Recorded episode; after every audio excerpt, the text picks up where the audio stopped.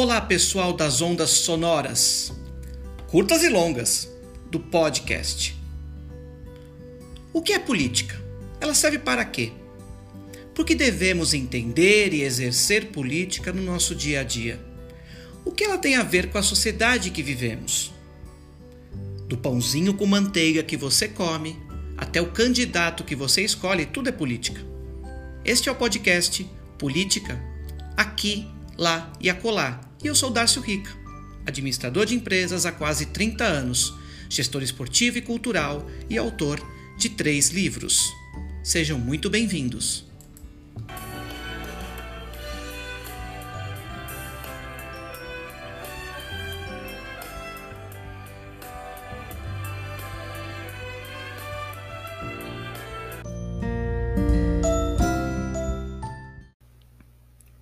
Olá, pessoas em evolução. Como estamos? Na medida do possível? Sim, lutando contra a falta de luz neste país e navegando porque é preciso, já dizia o genial Fernando Pessoa. Hoje, esse episódio 6 da segunda temporada, nós vamos tratar sobre o bom combate. Essa semana em arroba Rica, com dois Cs, em todas as redes sociais, Instagram, Facebook, na página Rica Política, no Twitter, no TikTok e também no LinkedIn, nós tratamos do caos, da desordem, da demonização da política e do bom combate. E hoje vamos tratar realmente de um resumo de tudo isso que falamos nos vídeos da semana. Acompanhem lá em arroba Rica, com dois Cs. Hoje, aqui no podcast Política, aqui, lá e acolá, com vocês, com este que vos fala, Darcio Rica, vamos tratar, sim, o tema principal, o bom combate. O caos e a desordem são fenômenos sociais, civis e políticos, como bem sabemos. Ao se fazer uma aposta no quanto pior melhor, coloca-se para jogo as armas físicas e sociais literalmente também, tais como reacionarismo, extremismo, intolerância, guerra civil, guerra de narrativas, tantas outras coisas. Percebam que o caos e a desordem são formas de iludir as pessoas de que são conservadoras. Hum. Conservadoras? Hã? Mentira. Nada tem de conservador quando se ataca as instituições e o Estado democrático de direito e a Constituição cidadã. Conservadores são os que desejam manter a ordem e a clareza das coisas, das instituições, da democracia, do Estado democrático de direito, da Constituição cidadã, do Código Civil, do Código Penal, das leis, do devido processo legal. Estes, sim, são os conservadores.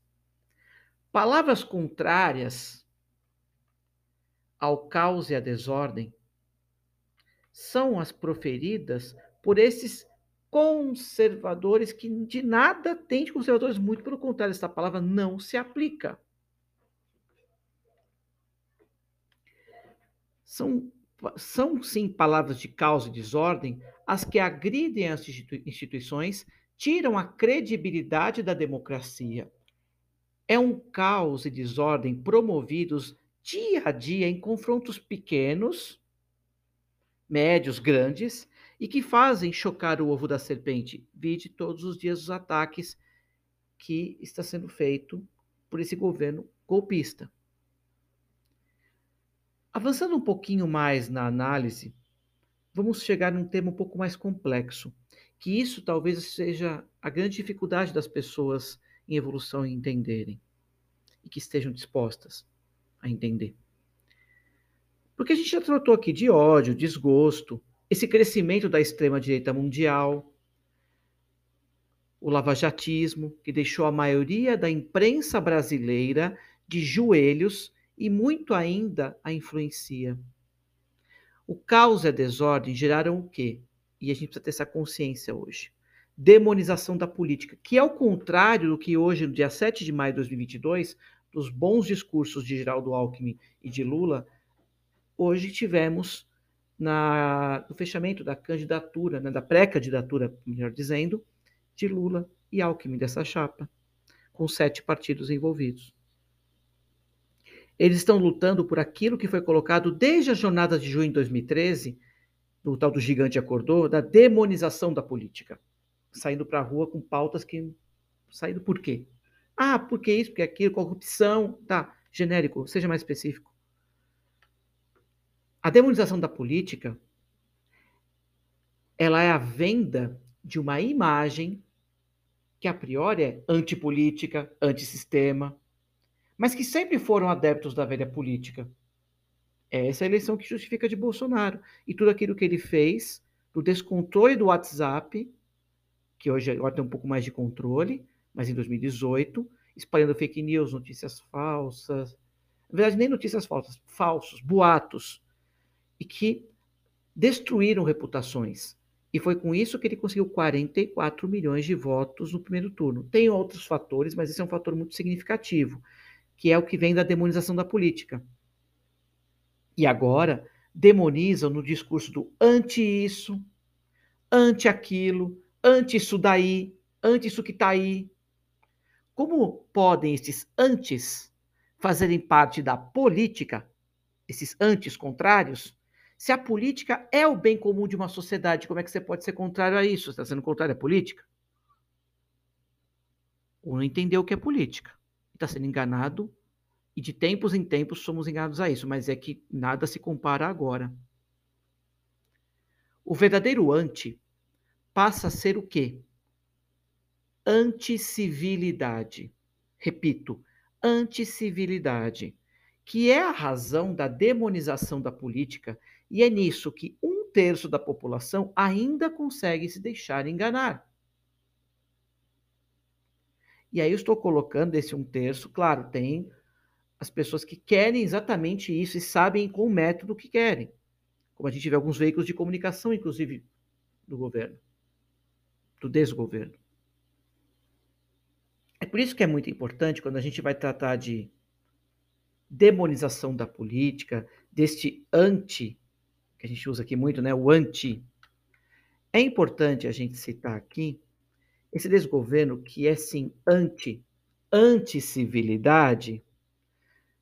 Nós somos convocados, e isso nessa campanha de hoje, é, no Expo Center Norte, de Lula e Alckmin, o partido que eu faço parte, que é o PSOL, estamos apoiando mas temos que ser críticos e continuar termos essa estamos à mesma mesa das discussões e das decisões a partir de 23. Não é só ganhar uma eleição.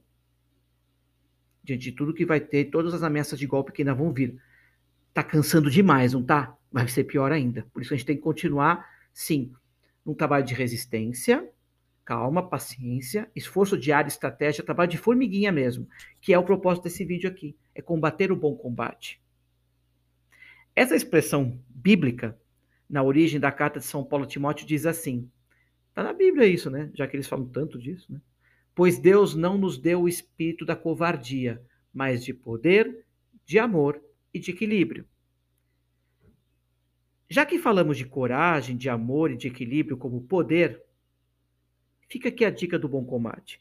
Vamos usar este poder da coragem para lutar sem medo, mas cuidadosos. Tome muito cuidado, tá? Saio, quando for fazer alguma coisa em grupos, tome muito cuidado. Corre risco até de atentados para os outros candidatos, principalmente o candidato que está na frente, que é o Lula hoje. Então tem que tomar muito cuidado, redobrar atenção, muito cuidado. Eles não vão, eles sabem que eles têm uma grande chance de perder e não vão admitir isso, nem pós-eleições. Então tomem muito cuidado. Mantenham a coragem, lutar sem medo, mas cuidadosos. Poder do equilíbrio para sermos calmos e estratégicos. Ouvirmos e termos empatia. Por isso que essa coisa de sete partidos que envolvido, o pessoal que eu estou envolvido também, tem que sentar à mesa o tempo inteiro para o programa de governo e na governança. Tem que ter. Senão não dá. Ninguém é puxadinho de ninguém. O Lula é nosso maior representante, é o momento e está tudo certo, mas nós temos que estar juntos neste projeto de país. De reconstrução da destruição como nunca se viu. Eu não consigo imaginar o que vamos encontrar em 1 de janeiro de 2023 nesse país. Que dirá eles que vão ter que conduzir isso. Mas queremos estar todos envolvidos nesse projeto de reconstrução. Então, o poder do equilíbrio para sermos calmos, estratégicos, ouvirmos, termos empatia, união e troca de experiências, de informações e de ideias.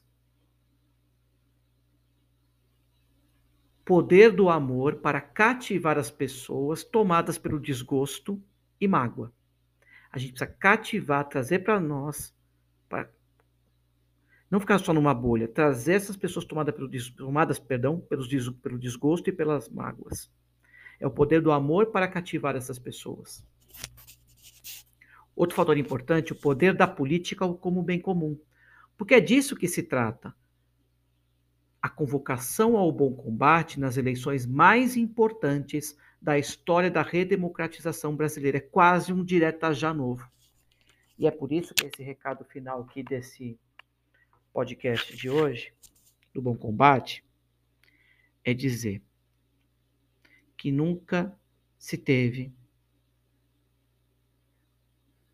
o que é o campo democrático e o campo antidemocrático. Não tem, é só convergência, não podemos entrar no, nas divergências, que é o que eles têm lá, inclusive dentro deles, no antidemocrático, e querem fazer-nos entrar nesse espírito também antidemocrático por conta da divergência. E a imprensa tem um papel fundamental nisso. Precisa prestar atenção no que está acontecendo, o que está em jogo, e não ficar te questionando uma posição que eu não achei nenhum problema na revista Time do Lula. Muito pelo contrário, achei é boa a entrevista. Tem parte da imprensa que, go que gostou. Mas, enfim, é tomar esse cuidado. Ele foi rápido na questão da resposta aos policiais, o que ele falou, Lula. Perfeito. Tem que ser mesmo, tem que ser assim. Tomar esse cuidado, atenção, calma, equilíbrio. Mas não é para sair pichando o que foi na time. Tomar muito cuidado com o que se fala e com o que se faz. Porque isso só vai beneficiar o, o campo antidemocrático. Eu sei que é difícil ter que o Lula ser um líder popular, mas nós temos que ir com ele.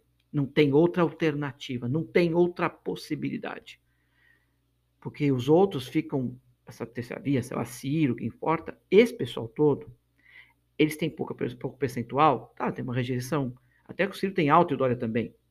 Olha como está a situação, e também não se conversa, não se acerta, terceira via, pelo amor de Deus, né, uma guerra de vaidades. O fato do Lula se der a mão com o Alckmin, e o Alckmin aceitar, são gestos de republicanos, democratas e de, de pessoas humildes. E que sim, que podem melhorar, e sim, que podem mudar e sim podem evoluir, assim como vocês aqui, pessoas em evolução. Então tomem muito cuidado, imprensa brasileira, cuidado, fique esperta, porque vocês estão fazendo um jogo do bolsonarismo e do lavajatismo. Cuidado, cuidado. Não é critica, que tem que criticar, ok, mas leiam o que estava na revista Time, leiam com atenção, leiam com calma, fala, realmente, não vamos cometer exageros, porque de exagero é o campo do outro lado. E é eles que nós temos que combater o bom combate. E temos que vencer. Porque a nossa democracia corre perigo. Eles vão tentar dar golpe, sim. Não vão conseguir. Mas, meu Deus, como vai ser cansativo. Porque o jogo ainda nem começou. Eles já fazem isso desde lá em 2018. O que eles fizeram com o WhatsApp. Vocês sabem muito bem disso. A maior vítima foi a Manuela Dávila. Na questão da, da reputação. Por isso, até o próximo episódio.